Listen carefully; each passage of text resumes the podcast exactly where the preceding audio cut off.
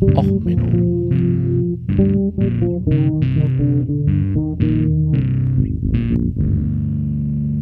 Der inkompetente Podcast über Dinge aus Militär, Technik und Computer, die so richtig in die Hose gingen. Herzlich willkommen zu Och Menno, dem Podcast für alles, was in Militär, Technik und in der Politik so richtig in die Hose geht. Ja, heute mit der Folge Schülerlotse, Hamburger Gruß. Ja, es geht darum, wie grüßt man Leute in Hamburg richtig? Darf man zu seinem Pimmel in der Hose noch Innenminister, äh, Innensenator sagen? Darf man Schülerlotsen als Polizist bezeichnen? Und was überhaupt ist das mit dem Hummel, Hummel, Mors, Mors? Ja, all dies und viel mehr in der heutigen Folge von, ach nee, das ist ja auch Männer und nicht irgendwie Lach- und Sachgeschichten. Und auch nicht die Sendung mit der Maus. Schade. Also, Ganze ohne den äh, Maulwurf, das Ganze ohne den Elefanten, das Ganze ohne Tröd, Tröd. Na gut, fangen wir mal an. Also erstmal, halb Krempel ist immer noch mit Scheiße beschäftigt. Ja, in der Stadt Krempel, das hatte ich am in der letzten Folge am Rande, glaube ich, erwähnt, ist äh, die Kanalisation immer noch ausgefallen, alte Pumpen. Äh, kritische Infrastrukturen sind mal nicht gewartet worden. Und ja, da ist jetzt Land unter, also Scheiße unter. Und die Kanalisation fließt über und es muss regelmäßig abgepumpt werden. Aber für Krempel gibt es gute Nachrichten. Es soll demnächst, die Pumpen sollten hoffentlich äh, repariert sein. Die letzten Nachrichten, die ich gesehen habe, dass es noch zwei Wochen dauert, sind zwei Wochen her. Also mit viel Glück hat jetzt Krempel auch wieder fließend Abwasser. Ja. Also es geht hier heute in der Folge im Endeffekt um den schwäbischen Gruß. Ähm, der schwäbische Gruß laut einem Urteil wird übrigens verwendet, um an ein Gespräch anzuknüpfen, um eine ins Stocken geratene Unterhaltung wieder in den Fluss zu bringen, um ein Gespräch eine neue Wendung zu geben, um ein Gespräch endgültig abzubre äh, äh, abzubrechen. Das, der schwäbische Gruß, äh, Kurzform Leck me, um eine Überraschung zu vermeiden und so weiter. Auch genannt Legge me am Arsch, lecke mich am Arsch. Mein Deutschlehrer hatte damals übrigens seine Doktorarbeit darüber geschrieben, über die Präposition, ob es im oder am Arsch heißt. Ähm, fand ich ein sehr interessantes äh, Doktorarbeitstitel und ähm, ja, der Wallenstein. Äh, wenn man übrigens jemanden äh, beleidigen will, äh, einfach nur ähm, ja, Götz von Berliching zitieren, auch das sogenannte Götz-Zitat. Er, er aber sage ihm, er kann nämlich im Arsche lecken. Nicht am, sondern im. Hier ist das Wort im wichtig. Ja, nicht am Arsch lecken, sondern genüsslich rein in die, ich sag jetzt mal nicht Nougat drin, ne? Gott, diese Folge wird so grausam. Also am Ende geht's um den Hamburger Innensenator Andi Grote. Oh Gott. Ähm, ja, ähm, Hamburger Gruß übrigens ist Hummel Hummel, Mors Mors oder äh, auch ähm, benannt nach dem äh, Stadtoriginal Hans Hummel, eigentlich Johann Wilhelm Benz, der äh, 1854 in Hamburg verstorben war und der wurde immer gehänselt. Die Kinder liefen hinter ihm her und riefen immer Hummel Hummel, weil man ihn Hans Hummel genannt hatte. Spottname. Ähm, und er hat immer nur geantwortet mit Mors Mors auf gut Deutsch, schwäbischer Gruß, leckt mich im Arsch. Oder am Arsch. Ähm, so, und damit ist äh, seit den 1970er, 1980er Jahren der Hamburger Gruß teilweise verbreitet. Hummel Hummel. Die Grünen haben es übrigens in der Bürgerschaftswahl 2008 verwendet als Hummel Hummel Murks Murks, um die äh, Regierung äh, anzugreifen. So, als Musik heute habe ich etwas Retrospektive rausgesucht. Es geht nämlich auch um Schülerlotsen. Und ich habe ein schönes Video von 1963 herausgesucht, wo geradezu wunderschön äh, kostümierte Schülerlötzchen äh, der DRK Verkehrswacht auf Wunsch des Verkehrsamtes der Stadt Stuttgart auf der Landesverkehrswachtschau im äh, Musikpavillon auf der Stuttgarter Schlossplatz spielen. Geradezu ein wunderbares, zeitgenössisches äh, ja, wie es vor 60 Jahren doch noch alles. Die Welt bunt war, ne, eigentlich schwarz-weiß in dem Film, aber alles noch beschaulich und nett war im Ländle. Ja, ähm, in, zur Zeit gibt es ja so einige ähm, Problemchen äh, mit der Polizei und dem Innensenator. Also es geht erstmal los, dass ähm, ein Polizist in Hamburg ähm, jemanden verklagt hat, weil nämlich ein Ladenbesitzer ihn Schülerlotse genannt hat. Also, ähm, es geht darum, dass der ähm, Dub, äh, Dubinski, Dub, Dubski ist der Ex-Drummer der äh, Punkband Die Goldenen Zitronen, äh, Kiez, äh, Bekanntheit in Hamburg, äh, auf St. Pauli und ähm, hat dort einen kleinen Anarchistenladen, gibt es dort. Und die haben dort halt auch ein, ähm, während Corona-Auflagen Anfang des Jahres, so ein durch den Türverkauf gemacht, um dann halt einfach den anarchistischen Laden aufrechtzuerhalten. So, dass in Hamburg jetzt die Polizei regelmäßig patrouilliert, um in St. Pauli die Touristen nicht zu vergraulen und die ähm, Drogenszene klein zu halten, ist auch nicht unbekannt. Und ähm, ja, äh, der Polizist, der dort entsprechend äh, patrouillierte, hatte den Eindruck, dass die Verordnung zur Eindämmung der Pandemie eventuell bei den von Anarchisten nicht ordentlich genug, äh, umgesetzt wurde. Daraufhin sind dann erstmal 20 Polizisten vor Ort angerückt, also nicht das Ordnungsamt, sondern es sind die Anarchisten, also bösen Feinde des Rechtsstaats. Also gleich erstmal 20 Beamte. So. Und der Polizeibeamte, der dann äh, das, die angerufen hatte, da war halt irgendwie eine kleine Diskussion mit äh, dem Herrn Ex-Drummer, der halt meinte, naja, so 20 Polizisten für so einen kleinen Eckladen, äh, das ist vielleicht ein bisschen übertrieben. Das fand der Polizist nicht so. Das wäre rechtens so und das, was recht ist, bestimmt letztendlich die Polizei. Woraufhin sich der Herr Dum, äh, Dumski zu der Äußerung du Schülerlotse hat durchreißen lassen. So. Und ähm, Anschließend sei dann die Beleidigung Schülerlotse gefallen. In der Taz, so schon genannt, eine wertvolle Tätigkeit mit eingeschränkter Kompetenz zur Verkehrslenkung. Für G, der sich für sich und seine Kollegen kurz zuvor reklamiert habe, sogar recht setzen zu dürfen, eine wohl nicht mehr hinzunehmende gedankliche Degradierung. Und da geht es jetzt um einen Prozesstermin. Das Schöne ist in Hamburg die Kompetenz der Staatsorgane. Die sind halt wirklich, die sind halt tough, die sind gut, die kriegen das hin. So, jetzt haben sie ähm, gesagt, okay, im August wollte man Prozesstermin machen. Da hat sich aber der Richter Palke ein wenig vertan mit der Auswahl des Saals, weil verstärkte Corona-Bestimmungen konnten maximal acht Zuschauer im Saal dran teilnehmen. Nun haben sich alle Beteiligten gesagt, ja, das eine gewisse Öffentlichkeit äh, ist gegeben und man möchte sie auch haben, weil es ist ja schon wichtig, ob man Schülerlotsen Polizisten nennen darf. Ne, das, ist, das muss man klären. Und dadurch hat man sich gesagt, okay, wir nehmen einen größeren Raum äh, und hat dann spontan einen äh, in der Wachtmeisterei den Saal 237 zugewiesen bekriegt. Das ist ein Hochsicherheitssaal für ähm, so Terroranklagen, die man so in Hamburg mal hin und wieder braucht. Ähm, das Problem war, der Hochsicherheitssaal, der braucht einen anderen Schlüssel als den, den der Richter dabei hatte. Und damit ähm, wurde der Prozesstermin dann abgesagt, weil naja, ähm, man kam halt nicht rein in den Sitzungssaal.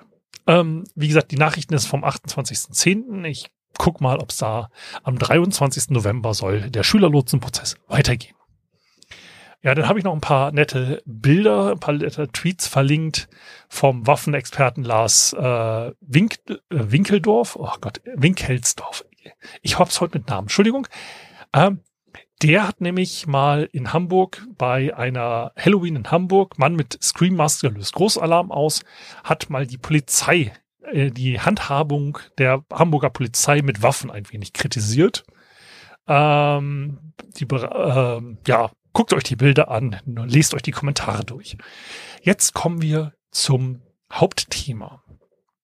Dem Hamburger Innenpimmel dem Hamburger Innensenator Andi Grote, der es jetzt auch mittlerweile auf eine eigene Wikipedia-Seite geschafft hat. Gut, das ist als Politiker nicht so ungewöhnlich. Er hat es aber auch geschafft, beim Streisand-Effekt als Beispiel verlinkt zu werden. Was hat er gemacht? Nun, erstmal ist er Senator geworden ähm, in der Bürgerschaft als Innen- und Sportsenator.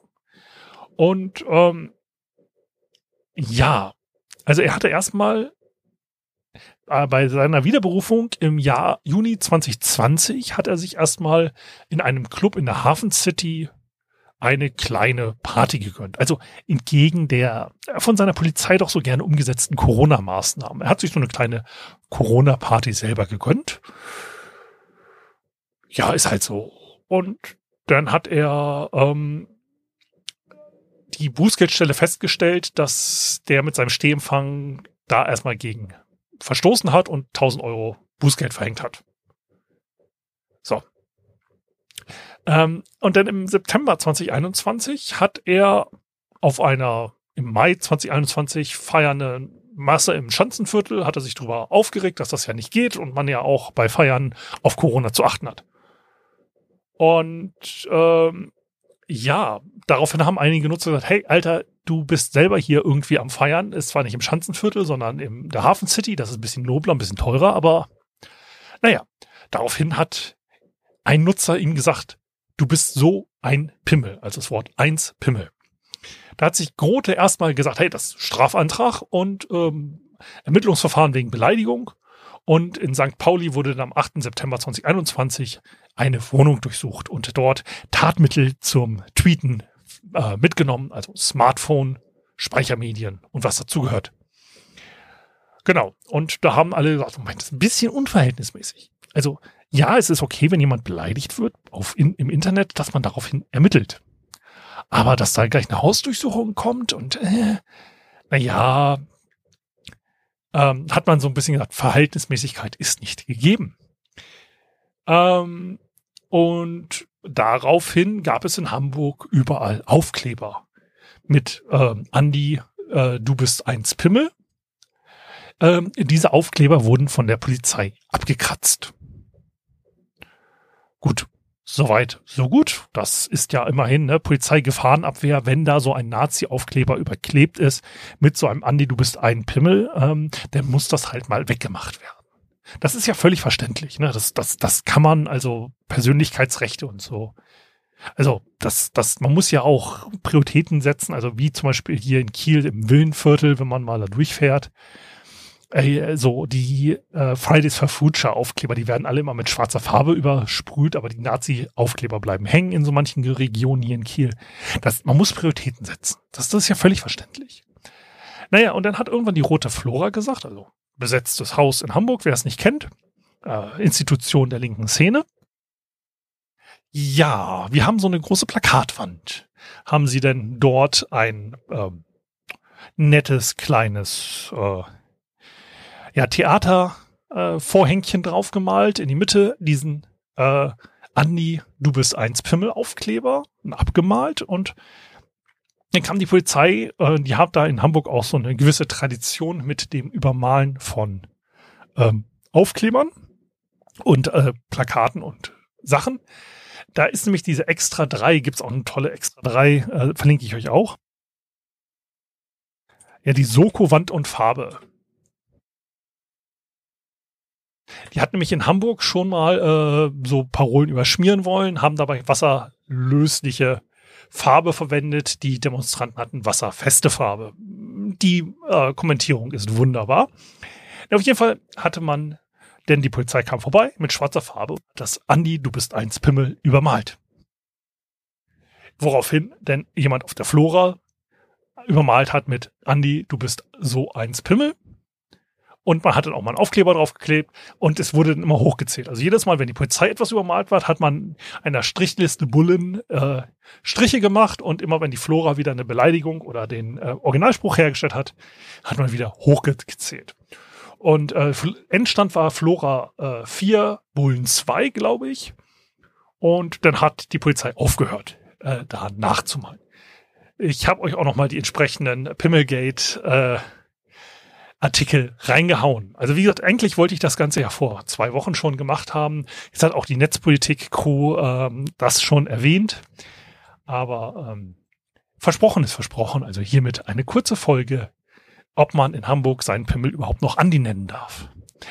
Ja, ähm, ich weiß nicht, wie soll ich so eine Folge beenden.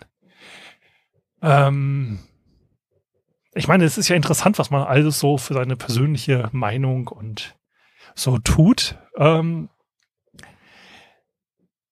machen wir noch eine Bonusgeschichte. Ist ja jetzt so zu kurz und man möchte ja nicht nur, nur über Pimmel reden.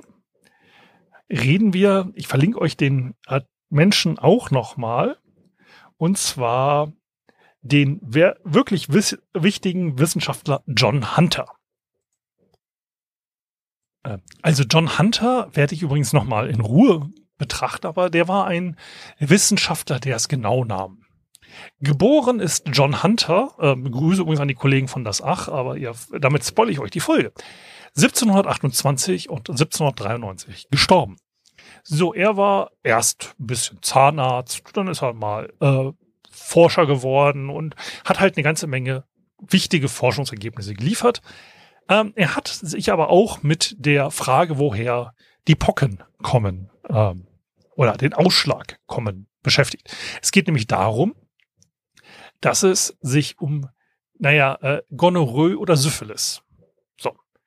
Ähm, Gonorrhoe und Syphilis wurden damals als eine Krankheit bezeichnet. Man war sich halt nicht so ganz klar, ob das jetzt eine oder zwei verschiedene ähm, Krankheiten sind.